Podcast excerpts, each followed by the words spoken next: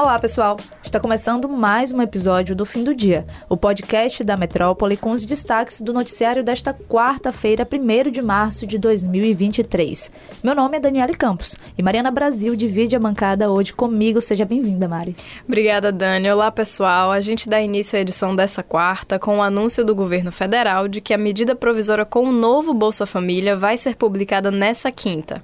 E o programa vai pagar no mínimo 600 reais por família, mais 150 reais para crianças de até 6 anos, mais 50 reais para crianças acima de 7 anos e jovens com menos de 18.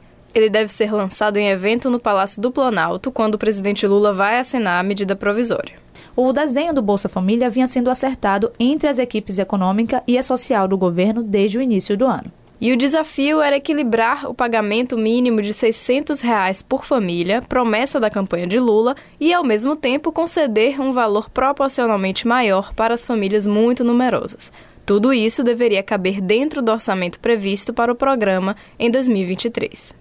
Ainda sobre decisões do governo para a economia, o ministro da Fazenda, Fernando Haddad, disse nesta quarta-feira que quer taxar o mercado de apostas eletrônicas em jogos esportivos para compensar perdas com as mudanças anunciadas na tabela do imposto de renda. Segundo ele, a ideia é regulamentar esse assunto neste mês de março e acrescentou que jogo no mundo inteiro é tributado. Em fevereiro, o presidente Luiz Inácio Lula da Silva anunciou a elevação da faixa de isenção do imposto de renda. Segundo o secretário da Receita Federal, Robson Barreirinhas, 13,7 milhões de pessoas deixarão de pagar o imposto de renda a partir de maio por conta dessa medida. O número representa cerca de 40% do total de contribuintes, e a gente segue de olho neste assunto.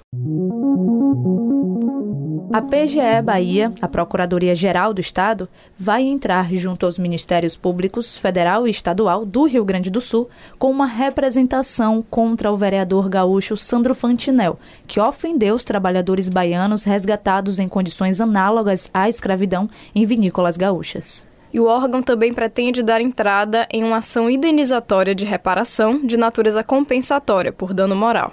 A medida acontece depois da PGE Bahia ser acionada pelo governador Jerônimo Rodrigues, que na noite de terça-feira emitiu uma nota de repúdio ao pronunciamento do parlamentar.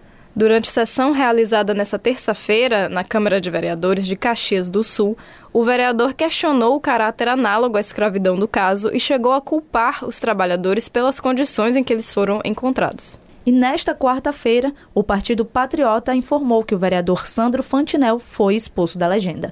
De acordo com o partido, o pronunciamento de Fantinel foi desrespeitoso e inaceitável e está maculado por grave desrespeito a princípios e direitos constitucionalmente assegurados: à dignidade humana, à igualdade, ao decoro, à ordem e ao trabalho. Em comunicado lançado nesta quarta-feira, o iFood anunciou a demissão de 355 funcionários. Os cortes correspondem a 6,3% do quadro da empresa no Brasil.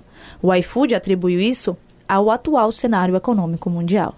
A companhia afirma que as demissões atingem áreas distintas dentro da empresa e não abrangem funções específicas. As demissões afetaram profissionais das áreas de engenharia de software, gestão de produtos, desenvolvimento de negócios, marketing e também experiência do usuário. O movimento acontece junto a uma série de demissões feitas em outras empresas de tecnologia, como Amazon 99, Google, Loft, Yahoo e outras. E agora um alerta para a Bahia. Pelo quarto ano seguido, o estado tem um recorde nacional de mortes violentas em 2022, segundo dados do Monitor da Violência do G1, divulgados nesta quarta-feira. Ao todo, foram 5.124 casos no estado. As mortes violentas levam em consideração feminicídios, homicídios dolosos, latrocínios e lesões corporais seguidas de morte. Com isso, a Bahia reúne 12,5% de todos os casos registrados no Brasil, 40.804. E em comparação com 2021, quando 5.099 mortes violentas foram registradas no estado, houve um aumento de 0,5%. E agora se liguem, estudantes da Universidade Federal da Bahia. Foi decidida a alteração da data de início do semestre letivo 2023.1. A diferença é de uma semana, de 6 de março para 14 do mesmo mês.